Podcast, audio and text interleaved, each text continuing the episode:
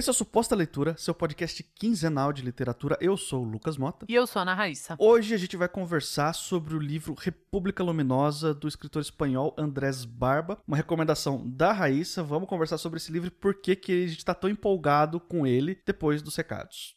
E para quem não tá sabendo ainda, no final de fevereiro, eu publiquei o meu livro novo, chama Olhos de Pixel. Ele é uma mistura de cyberpunk com super-heróis, então ele tem bastante aventura, bastante ação, mas também tem muita crítica, ele também tem bastante reflexão filosófica, então eu tô dizendo por aí que é um livro para quem tem muita raiva, para quem é muito revoltado, esse livro, se você é essa pessoa, esse livro é para você. Ele tá disponível no formato e-book, foi publicado pela editora Plutão. Você vai encontrar ele nas principais lojas de e-book aqui do Brasil. É a Amazon, a Kobo Store, o Google Play e o Apple Books. Vai ter o link para tudo isso daí na descrição, se você se interessar por esse gênero. Corre lá, dá uma olhada na sinopse, na capa, veja se te interessa. O preço tá bem em conta, tá bem bacana, bem acessível. E se você quiser ler, eu vou ficar muito feliz. E lembrando que quem quiser ler, é bom correr, porque a gente vai ter um episódio sobre ele. Um episódio sem o Lucas, então venha você também. E às vezes a galera fala que, ah, eu queria saber o que, é que vocês estão lendo, o que, é que vocês vão gravar para ler antes. Então pode ser um teste aí. Então leiam Olhos de Pixel pra gente discutir aqui.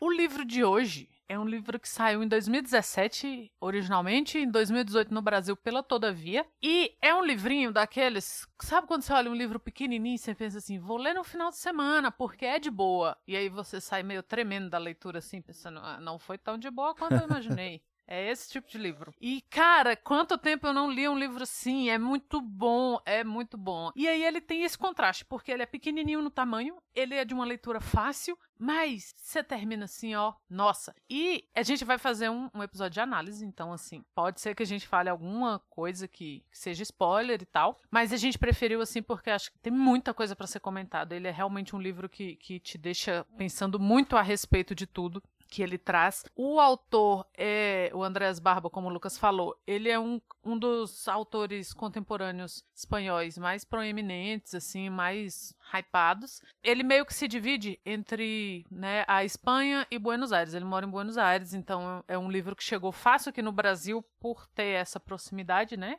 A indústria do livro é, espanhola e, e latina, tava bem de olho nele, ganhou alguns prêmios, e aí a Todavia trouxe no outro ano, assim, 2018, e a gente leu agora, e, cara, Bora lá, Lucas, dá a sinopse pra gente, porque eu já tenho, ó, um monte de coisa para falar. A sinopse é o seguinte: tem um protagonista que também é o narrador da história.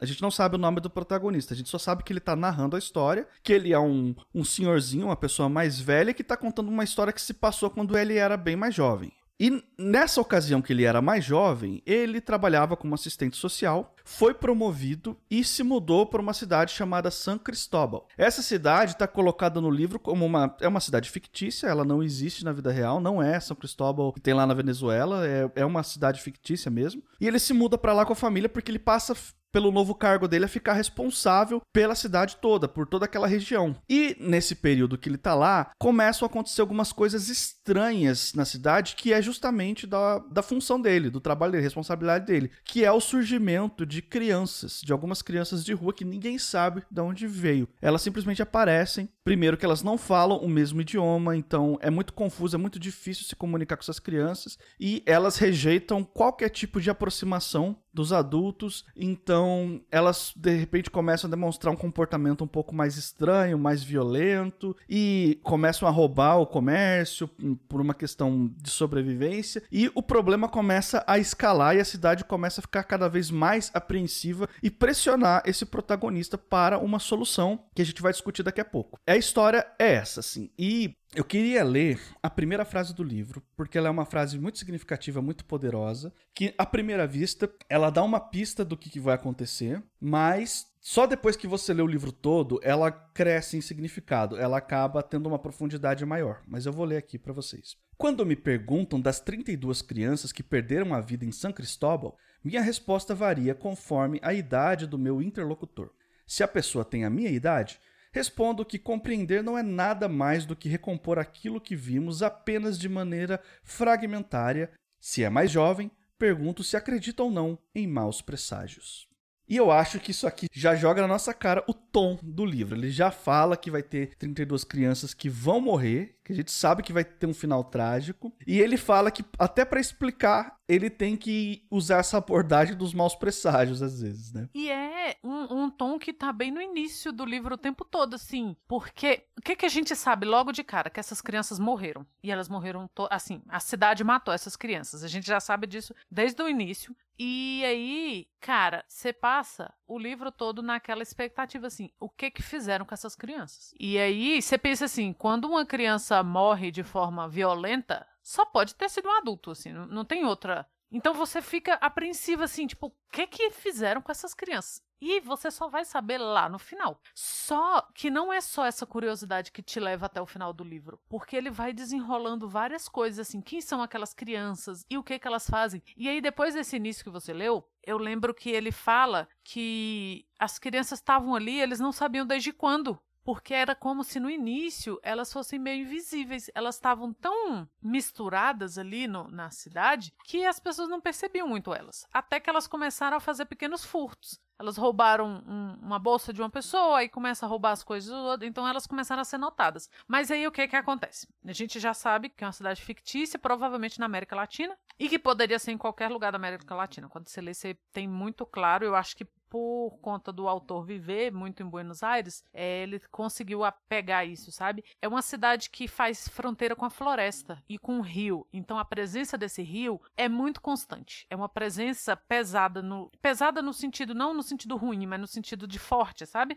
No livro inteiro. De relevante. De relevante, exatamente, no livro inteiro. E aí, se você tem floresta, se você tem rio, você tem o quê? Comunidades indígenas. E o, o narrador, ele foi para essa cidade para trabalhar com essas comunidades indígenas. E então você tem as comunidades indígenas que, como em toda a América Latina, vivem na periferia e vivem em estado de pobreza. E você tem as comunidades afastadas, que ele trabalha com, com esse pessoal. A, a mulher dele é de origem indígena, pelo que ele fala, que ela se chama Maia e ela tem uma filha de outro relacionamento que também se chama Maia. Né? Elas têm traços indígenas e tal. E a mulher dele é, é professora de música, ela é violonista, violinista, não violonista, ela toca violino quando ele fala disso, assim, essas crianças, elas estavam muito misturadas ali naquela cidade, por quê? Era uma cidade, pelo que ele vai contando, que ela estava tendo uma ascensão, assim, de uma leve burguesia, que a gente sabe, né, que na América Latina, para a pessoa se sentir meio classe média alta, não precisa de muito, precisa de um salário melhor, ela já acha que ela é elite. Então, essa elite estava aparecendo. Então, eram as pessoas que andavam de carro, que tinham os empregos melhores. Tanto que ele fala que a pessoa que tinha um emprego melhor ali era, era tipo, o dono do jornal, assim, que era o cara mais formalmente educado assim, que tinha saído da cidade, estudado pra caralho e voltado, era esse cara. Então você tem essa pre presença da pobreza dos indígenas muito, muito por ali. Então essas crianças provavelmente estavam naquele meio, mas as pessoas estavam tão acostumadas em ver criança pobre vendendo coisa no, no sinal e essas crianças serem indígenas que eles não perceberam depois que era um grupo tão grande, porque são 32 crianças. E aí ele fala disso, assim, provavelmente elas estavam ali há mais tempo, a gente não tinha percebido e a gente só percebeu quando a coisa escalou violentamente, né? E, e que culminou na morte dessas crianças. E eu fiquei pensando o quanto que esse livro ele fala do que ele não fala. Você fica sabendo menos sobre as crianças do que sobre a burguesia da cidade, é, do que sobre como é que as coisas se desenrolavam politicamente ali naquela cidade, como que as pessoas agiam, né? Como que as pessoas mantinham essa comunidade indígena sempre na periferia, sempre nos bairros afastados, sempre mais perto da floresta, porque eles estavam ali, mas no fundo ninguém via. As pessoas só viam ou quando o caldeirão entornou, que é o caso das crianças, ou quando elas, sei lá, paravam no sinal para comprar orquídea, comprar maçã de um indígena ou comprar um artesanato. E assim, né, Raíssa, esse livro aqui é um livro rico em metáforas. Ele, ele tem muita metáfora metáfora. E logo no começo você percebe que a habilidade do autor com essas metáforas é, é muito refinada, sabe? É um negócio muito assim, certeiro. Então, me, quando eu comecei a ler, me deu um estalo, assim, hum, eu acho que tem alguma coisa aqui, sabe? Aí eu fui dar uma pesquisada. Eu não sou católico, mas eu fui pesquisar quem é San Cristóbal, qual que é o, o santo, né? Ou São Cristóvão aqui pra gente no Brasil. E ele é um santo muito reconhecido, muito famoso, que geralmente tá ligado aos viajantes. É o santo dos viajantes. E eu não consigo não enxergar esse paralelo, né, do São Cristóbal pelas crianças terem surgido na cidade de um jeito que ninguém sabe como surgiu, entendeu? Então eu acho que até o nome da cidade não foi por acaso. Até isso tem uma razão de ser aqui. Caramba, eu não tinha ido atrás disso. Que interessante. Mas não faz todo sentido? Todo sentido. E você tem que ver, você falou aí, fez um sentido uma coisa na minha cabeça. O narrador, ele não é daquela cidade. Ou ele é estrangeiro ou ele é de fora, assim. Você não fica muito claro se ele é daquele país. Provavelmente é porque ele é funcionário público. Mas assim, ele não é dali. É, ele foi transferido para lá porque ele foi promovido. De certa forma, ele também é um viajante ali, né? Também. Caramba, olha que interessante isso. Quando a gente fala de livro em camadas, acho que já tá meio até meio saturado, que todo mundo fala, ah, o livro tem várias camadas. Mas é muito interessante você ir acessando essas coisas. Por quê? Uma das leituras que você pode fazer nesse lugar, você pode fazer essa leitura social, que é o que a gente já pincelou aqui, né? Sim. De você ter uma, uma sociedade mais elitizada ou que quer se elitizar, versus uma sociedade, uma comunidade tradicional que está sendo jogada para escanteio. E a presença daquele rio e daquela floresta meio o tempo todo em contraponto com a cidade, né? Com a, o asfalto, os prédios. Você tem essa diferenciação? Eu acho muito interessante também você olhar pelo lado de como que a gente vê a infância. Porque pra gente, as pessoas gostam de criança boazinha. Quando a pessoa fala assim, ah, eu me dou muito bem com criança, nunca é com capeta. É sempre a criança boazinha. Porque as Uhum. pessoas gostam de menino comportado. Ah, é tão boazinho, é tão quietinho, é tão nananã. E aí, o que que o autor traz? Que você tem um momento no livro que as pessoas, as crianças fazem um assalto sem querer. Você, a forma como ele descreve é maravilhosa, porque as coisas vão acontecendo meio sem, sem planejamento, assim. Elas não planejavam aquele assalto, aquele, aquela tomada do supermercado. E eles acabam fazendo isso porque, né, alô Carrefour, as crianças entram no mercado e quem tava ali, né, os seguranças, começam a empurrar essas crianças. E aí elas ficam bravas e viram um, um, um riot, assim, um, motim de criança e eles entram e estouram um monte de coisa, estoura a caixa de leite, tá, faz aquela zona e acaba que três pessoas morrem, eu acho, ou são duas. Porque elas foram pra cima das crianças e as crianças meteram a faca no bucho. E aí fica todo mundo com muito medo, porque essas crianças desaparecem, elas ficam meses desaparecidas e ninguém sabe onde as crianças estão. E assim, elas provavelmente se embrenharam na floresta. E como é que você acha alguma coisa na floresta? Você não acha, né? A gente sabe quando acontece alguma coisa do tipo, alguém se perdeu, um avião caiu na floresta, é aquele pau d'água. Então, e aí fica todo mundo desbaratado, porque essas crianças estão em lugar nenhum. Então elas podem estar em qualquer lugar. E aí os pais e a comunidade no geral, eles começam a ficar ressabiados com os próprios filhos. Porque eles pensam assim, pô, meu filho que era civilizado, né? Várias aspas aqui, porque tem essa questão da civilização e da barbárie. Eu sempre achei que o meu filho fosse bonzinho, limpinho, educado, civilizado. Agora eu tô vendo que não, que ele é uma força, que ele pode ser uma energia furiosa. E aí as pessoas começam a meio ficar ressabiadas e desconfiadas dos próprios filhos. O que que essas pestes podem estar fazendo, né? Que a gente não sabe. Mas até isso tem uma construção interessante, né? Que é- é- ele, o narrador explica, ó, tem uma história folclórica aqui da região de um mago que era apaixonado por uma donzela e por alguma razão ela foi levada pro outro lado do mundo e aí esse mago pra poder se conectar com essa donzela muito longe dela, ele colocava a orelha no chão e ele escutava os passos dela do outro lado do mundo. É uma história, segundo ele, é uma história folclórica da região bem famosa. Por causa dessa história no imaginário das pessoas, quando as 32 crianças forasteiras vão pra floresta, as crianças locais, meio que sem combinar, começam na escola, em casa, em todo lugar, a colocar a orelha no chão pra ver se elas escutam essas crianças que estão ali na floresta. E os pais começam a ficar apreensivos com isso, porque por que tá despertando tanto interesse, assim, nos nossos filhos, esse- essa molecada bagunceira, esses criminosos aí, né? E quando as crianças começam a chamar de amigos, né? Exato. Porque aí começa a sumir criança. Criança que eles consideram criança. É como se as crianças desse bando fossem menos crianças. Por quê? Porque elas tinham capacidade de ser violentas, sabe? E aí as pessoas meio que criavam uma diferenciação. Ah, meus filhos, meu filho vendendo orquídea no sinal? Jamais. E aí elas começam a perceber que não, que aquelas crianças podem ser a mesma coisa. E começa a ficar ressabiar. Por que, que meus filhos estão interessados nisso? E aí algumas crianças começam, você fica meio assim, elas começam meio a fugir de casa para procurar esses outros bandos. E aí você fica meio assim sem saber se as crianças da floresta voltam para buscar essas, né, para chamar, ou se elas estão indo atrás das outras. E aí fica todo mundo naquele desespero, assim. E agora? A gente não pode confiar mais nessas crianças. A infância não é mais esse lugar de calma calma, de fofura, de, de crescimento, sabe? Ah, é, é como se a infância fosse, você falou aí dos mitos católicos, né? É como se a infância fosse o paraíso perdido, o Éden, né? É o momento de inocência, de pureza. Então, como que essas crianças se recusam a ser puras e inocentes? E aí você tem essa perda do paraíso. Aí fica todo mundo com medo das crianças. O que, é que essas crianças estão fazendo? Você abre a porta de casa, a criança tá com o ouvido no chão, você fica começa a ficar apavorado. E aí essas crianças começam a ir atrás das outras crianças perdidas, né? E aí a cidade entra em polvorosa. E os acontecimentos eles vão escalando, assim. Eu queria muito falar dos paralelos, mas eu acho que a gente precisa entrar nesses acontecimentos antes de entrar nessas comparações políticas que eu quero fazer, porque é muito importante, sabe? Tem um momento a cidade começa a se reunir com assistente social, com prefeito, com vereador. Ah, o que, que a gente vai fazer dessas crianças? E o pessoal não gosta muito das ideias que o assistente social traz, porque ele tem uma abordagem diferente. Então rola um negócio assim: não, vamos tratar como criminoso mesmo, vamos prender. Só que a situação das crianças começa a escalar até o episódio do supermercado, que você já citou aí, que ele termina de uma forma trágica. Trágica, assim. As crianças elas matam alguém, né? Acho que são duas pessoas no mercado, né? No começo de tudo elas estavam se reunindo no estacionamento do supermercado e estavam brincando. Não estavam mexendo com ninguém. Depois elas entram no mercado para pegar alguma coisa, para comer, alguma coisa assim, e vira um escarcel, porque o pessoal, a cidade já tá muito hostil, as crianças já não gostam de jeito nenhum dessas crianças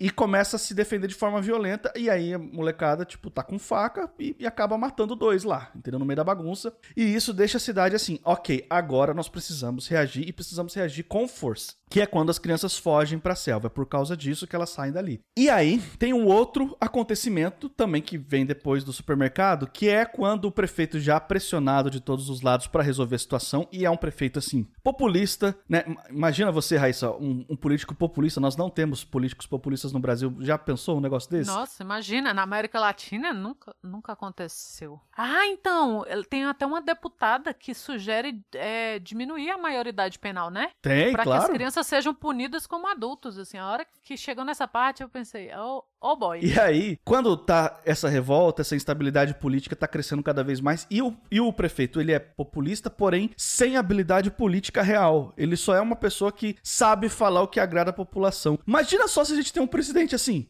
que só sabe Não, falar. Jamais aconteceria. Não, o que, que é isso? Um negócio desse no Brasil? É um espantalho, é, porque é exatamente isso, é um espantalho, assim, tirando a boca grande para falar tudo, porque falar até papagaio fala, não sobra nada. Não tem capacidade de andar com, a, com um pé na frente do outro, sabe? Quem já imaginou? Quem já imaginou, né, Raíssa? Poxa. E aí, esse prefeito, ele, para tentar meio que fazer uma contenção de danos ali, assim, né, uma. É, lidar um pouco com a revolta da população, ele faz um pronunciamento em praça pública. É uma cidade pequena, então a maior parte da população se reúne ali na praça para ver o que, que, ele tem a dizer. E a polícia precisa fazer um cordão humano em volta do prefeito, porque a revolta da população é tão grande com as coisas que ele tá falando que eles estão com medo da população linchar o cara ali mesmo. Nem quando ele vai admitir os erros, assim, ele agrada a população, ele só fala groselha. Imagina você, um político que, que cada pronunciamento é mais groselha e mais revolta, a ponto de que se ele vier em praça pública ele vai ser linchado. Felizmente não temos assim no Brasil, né? Aqui não acontece esse tipo de coisa. Né? E é muito engraçado porque, assim, até você falou aí, até a hora que ele admite, tem uma hora que ele fala assim: não, porque eu vou cuidar pessoalmente da, da situação agora. E assim, já tinha morrido gente. E a galera fica: como assim, filho da puta? Você não tava cuidando antes? Tipo, sabe? O que, que você tava fazendo esse tempo todo? Né? Eu, eu ia falar assim: você vai comprar vacina agora? Mas já tem um ano.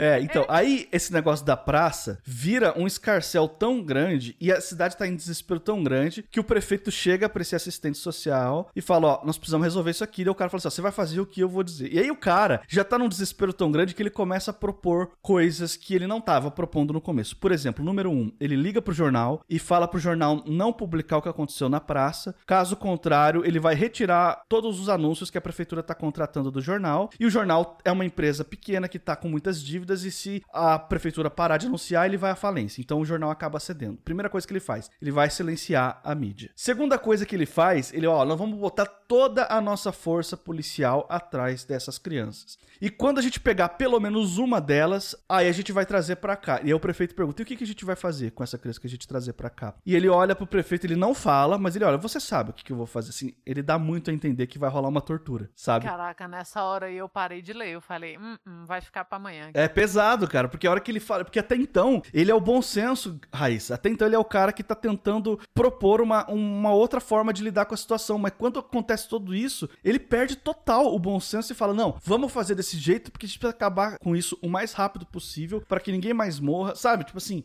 que, que você tá falando? É, velho, tá doido. E, e ele mesmo, o próprio narrador revisitando esses fatos, diz assim que, cara, ele não se reconhecia. Falou, eu não me reconheço, assim. Ah, ele diz que até hoje, 20 anos depois, né, quando ele narra, o diretor do jornal não fala com ele. E ele fala que, que ele só queria agradecer o cara por ter feito. Porque o cara dá uma resposta nele, assim. Porque o cara fala, por que, que a gente tá fazendo isso? E ele fala, ah, porque a gente tem que impedir essas coisas de acontecerem. E aí o, o diretor do jornal fala, essas coisas vão continuar acontecendo quando pessoas como eu e você continuarmos agindo dessa forma. E aí foi que ele caiu na real, que olha o que, que ele tinha virado. Ele tinha entrado naquela histeria coletiva de que a gente tem que dar um fim nessas crianças de qualquer forma.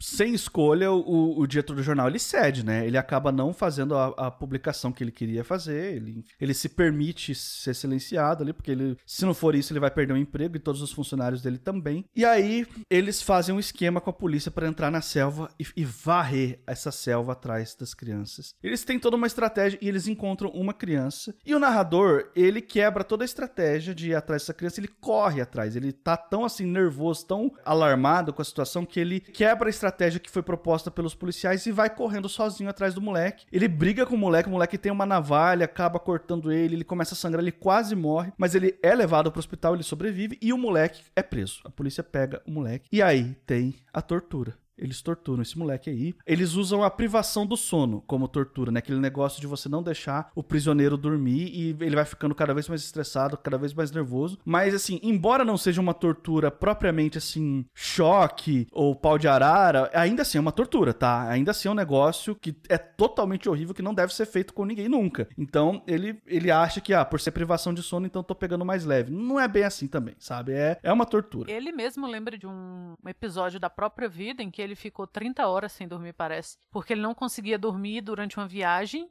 e que ele fala que assim, que ele teve um colapso. E ele deixou o menino 45 horas sem dormir, né? É. E aí ele fica comparando o desespero dele mesmo passando por aquela situação e o que ele infligiu naquela criança. Porque era uma criança. Todas essas crianças tinham entre 9 e 12 anos. Então elas não tinham mais que isso. E aí ele, ele fica fazendo esse paralelo, né? Do que ele tinha infligido aos outros e o que ele tinha sofrido. E aí deixa o trem pior ainda, porque você pensa assim: é um arrependimento que o cara. não Assim, ele não vai se livrar daquele, daquela sensação de, de culpa jamais. Porque não tem nada nada que ele faça que vá desfazer o mal que a tortura faz, assim, não tem, não tem, assim. Se você quebrou uma coisa de uma pessoa, você você conserta ou você compra outra. Se você tratou mal, você passa a tratar bem, você se desculpa. Agora, se você torturou, você não pode voltar atrás nas consequências daquilo. Não tem nada que você faça, sabe? Então ele fica meio mostrando isso, sim. Eu vou ter que conviver com isso a vida inteira. É um negócio que vai pesando para ele. Mas enfim, depois o moleque acaba cedendo e falando onde é que estão as outras crianças. E elas não estavam na floresta. Elas estavam no subterrâneo da cidade acessado pelo bueiro. É na parte de esgoto mesmo.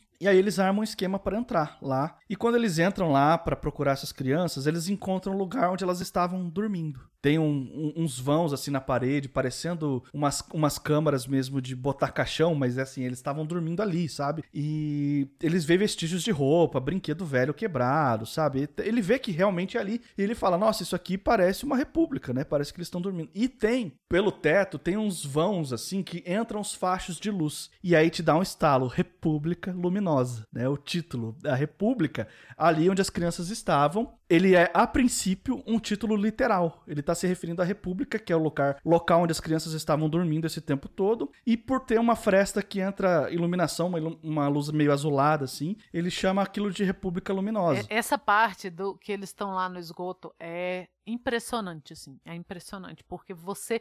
Ele descreve de uma forma que você tá, tá lá com eles. E aí, tem isso, né? Ele, ele começa a perceber como que aquelas crianças viviam ali, porque esses lugares que parecem câmara assim que eles dormem, disse que, que é. Porque o que, que aconteceu? A prefeitura fechou todas as outras saídas do, dos esgotos pela cidade para fazer com que as crianças fossem encurraladas e as pessoas encontrassem as crianças. Então, além da força policial e dos funcionários da prefeitura, tem pais ali de crianças que estão sumidas. Então eles queriam encurralar e pegar essas crianças. E eles chegam nesse lugar que é meio que é o centro de tudo, que era o lugar quando a cidade estava sendo construída, eles construíram essas câmaras que era para a galera que estava construindo ali é, guardar ferramenta, essas coisas. Então por isso que cabe uma criança dormindo. E aí ele vai falando dos vestígios de, de coisa ali, sabe? De um tênis colorido, um resto de brinquedo e, e, e mostrando assim como, como apesar de tudo eram crianças e que a gente não quer admitir que eram crianças porque eram violentas violenta. Tem um lance muito interessante que ninguém entendia o que as crianças falavam, porque elas tinham criado uma língua própria. Isso é muito fantástico. Esse menino mesmo que eles mantiveram preso, ele leva muito tempo para entender o que o menino fala. Enquanto o menino não se dispõe a falar espanhol, ninguém entende, porque eles inventaram uma língua própria, que eles se entendiam. Então eles são uma república independente mesmo daquela cidade. Eles têm a própria língua,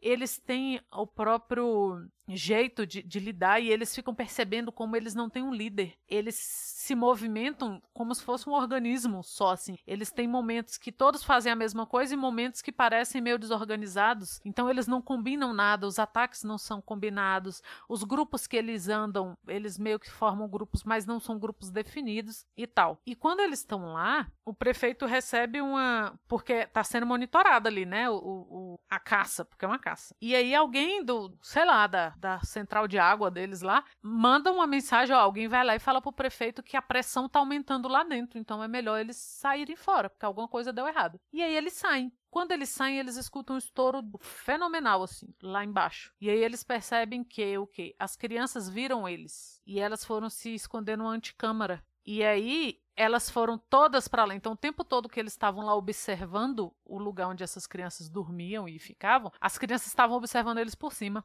Nossa, que sensacional. Depois disso, essas crianças elas foram ficando cada vez mais juntas lá em cima para observar, esperando também, né, que eles fossem embora, e elas acabaram rompendo um cano. Então, o rio perdeu, né, toda a, a questão ali da, da, água se rompeu, aquela pressão foi liberada e os subterrâneos da cidade foram alagados e essas crianças morreram afogadas.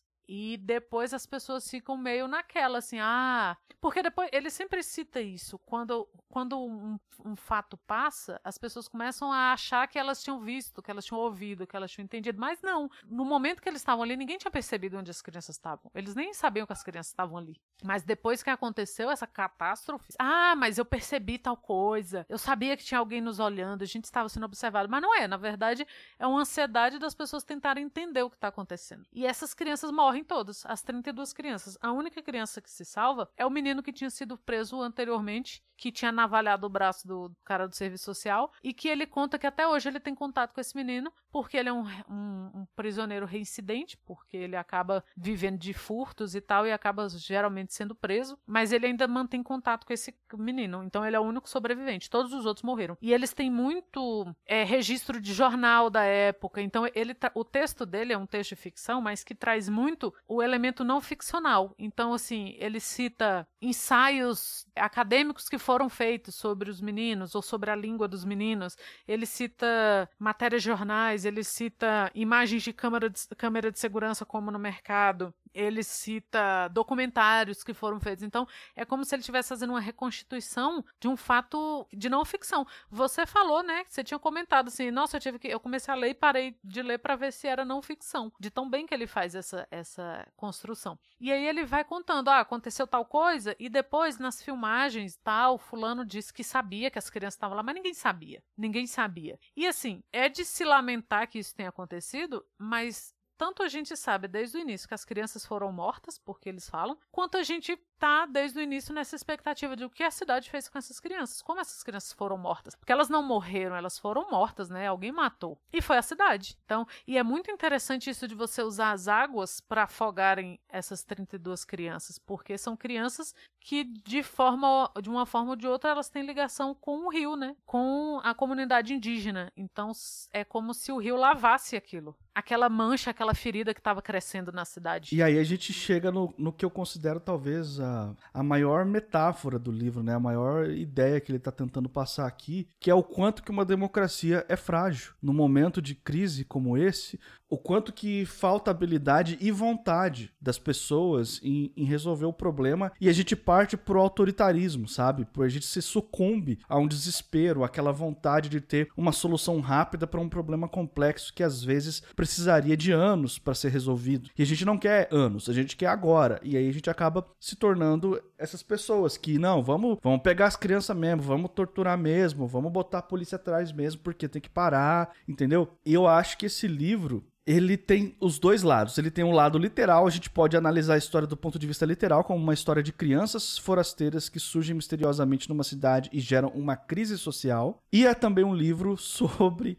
o quanto que uma democracia é frágil e o quanto que uma democracia não tem absolutamente nenhuma garantia de não perder o seu espírito democrático e de não partir para um autoritarismo, sabe? Perfeitamente, eu concordo 100%. E é uma coisa que a gente tem experienciado, né? Agora falando diretamente. Eu acho que foi um choque para nossa geração. Eu acho que o Lucas concorda com isso, que foi um choque para nossa geração perceber que a democracia não é fundamentada na nossa sociedade. A, a democracia ela não é um, uma, a base concretada da nossa sociedade. A democracia é uma luta, né? Como, como diz Angela Davis, que a, a, liberdade é uma luta constante, a democracia é uma luta constante, é um, um, uma defesa constante. Então não é assim, ah, ah, não, aconteça o que acontecer, estaremos na democracia. Não é. A história ela não caminha para frente, não é sempre para o bem e para o melhor, né? Não é. E eu acho que a nossa, nossa geração se chocou muito com isso, porque a gente já nasceu num país livre, numa democracia, querendo ou não, sob a Constituição de 1988, e aí a gente está percebendo que pode chegar um maluco com apoio popular e, e derrubar isso. E isso que, que você trouxe agora no final é bem, bem característico disso, né? De como, e principalmente na América Latina, é, é, esses movimentos são, são sempre. O movimento histórico é sempre uma puxada para trás. Como os nossos movimentos reacionários, né? A gente tem pequenos períodos de progresso e, o, e a onda reacionária que. que porque a onda reacionária ela é uma reação mesmo, mas ela é uma reação para trás. É um não, isso não pode ir para frente, isso tem que voltar para a forma como era. E é uma forma idealizada, não é uma forma real. Por quê? A cidade começa a ficar desesperada com aquilo porque eles não sabem mais lidar com, nem com as próprias crianças. Mas não é como se eles soubessem lidar com as crianças antes. Antes eles simplesmente ignoravam. Então você fica com a ideia de que antes a gente sabia antes que era bom, mas não era. Antes você só ignorava esse problema. E isso é muito característico, assim, do, do, da América Latina como um todo. Imagino que outros lugares, né? Mas o nosso a nossa vivência é por aqui. E é muito interessante quando você pensa que isso que a gente tem falado desde o início, que poderia ter sido em qualquer lugar, né? Você não precisa de um lugar físico para falar, nossa, mas isso só aconteceria na Colômbia, isso só aconteceria no Brasil. Não, você nem precisa de um lugar físico real para dizer que aquilo aconteceria. E como a nossa democracia, como você disse, é frágil, e como as pessoas, por mais que elas não admitam e que elas não saibam, elas estão sempre aptas a concordar com uma medida autoritária. Com não, é para torturar sim, não, é para prender, é para diminuir a maioridade penal sim. Então, assim, não é só uma tendência social, é uma tendência individual de curtir ali um, uma repressão, um, um ojeriza ao que é diferente, um ojeriza ao que eu não sei lidar. A gente tem essa tendência. E a, a nossa, sei lá, a nossa função enquanto seres pensantes, é meu combater essa tendência o tempo inteiro. Porque senão a gente vai. O próprio narrador, quando ele fala que eu nunca imaginei que eu ia torturar uma criança e que eu ia dar essa ideia. Porque ele que deu a ideia e ele que fez. E é com requintes, assim. Ele finge, ele, ele faz um papel que ele é o pai de uma criança desaparecida e o outro policial é que é o mauzão e tal. Então, assim, cuidado, né? Onde, onde essas coisas nos levam. Raíssa, alguma consideração final? Não, só ó, pedir pra Todavia aí. A Todavia vende o e-book, né, ainda, mas não tem o livro físico. Tá esgotado, é? Tá esgotado, já tem um tempinho, mas eles só vendem o. O e-book não esgota, né? O e-book tá sempre lá. Como diria o Lucas, o e-book está sempre aqui para, para nós. Mas uh, o livro físico tá esgotado. Mas, cara, é imperdível. É uma leitura imperdível, assim. Tanto da literatura contemporânea quanto da literatura, sei lá, que a gente se interessa em ler, sabe? E olha, e é um livro pequenininho e que você pode pegar um, um aspecto dele e discutir infinitamente. E eu digo mais. No episódio que a gente gravou aqui sobre a Revolução dos Bichos, a gente falou o problema das metáforas superficiais e óbvias que acabam se perdendo, que acabam perdendo o ponto e ficando um negócio muito rasinho. Esse livro faz o extremo oposto. Ele pega a metáfora e ele trabalha com brilhantismo, assim. Ele é muito refinado em termos de metáfora, em termos de profundidade, a ponto de você ler e você ficar com o livro depois que você terminou de ler. Ele fica com você. A, a leitura perdura mesmo depois que ela acaba, entendeu? E estamos chegando aqui ao final de mais um podcast. Se por um acaso esse aqui é o primeiro suposta leitura que você está ouvindo, eu quero te lembrar que esse aqui é um podcast quinzenal. A cada duas semanas, sempre às quartas-feiras, sai um episódio novo falando sobre literatura. Não se esqueça de assinar o nosso feed caso você ainda não seja inscrito. É só procurar por suposta leitura em qualquer agregador de podcast da sua preferência, incluindo o Spotify. Nós estamos nas redes sociais também, então se quiser encontrar a gente no Instagram ou no Twitter é arroba suposta leitura. Se quiser mandar aquele e-mail fofo pra gente, é supostaleitura.gmail.com. Eu sou o Lucas Mota, você vai me encontrar também no Twitter e no Instagram no arroba mrlucasmota. Eu sou a Ana Raíssa, eu tô lá no Twitter também, é arroba Ana Raíssa com dois N's, dois R's e dois S's, e na outra semana estaremos de volta.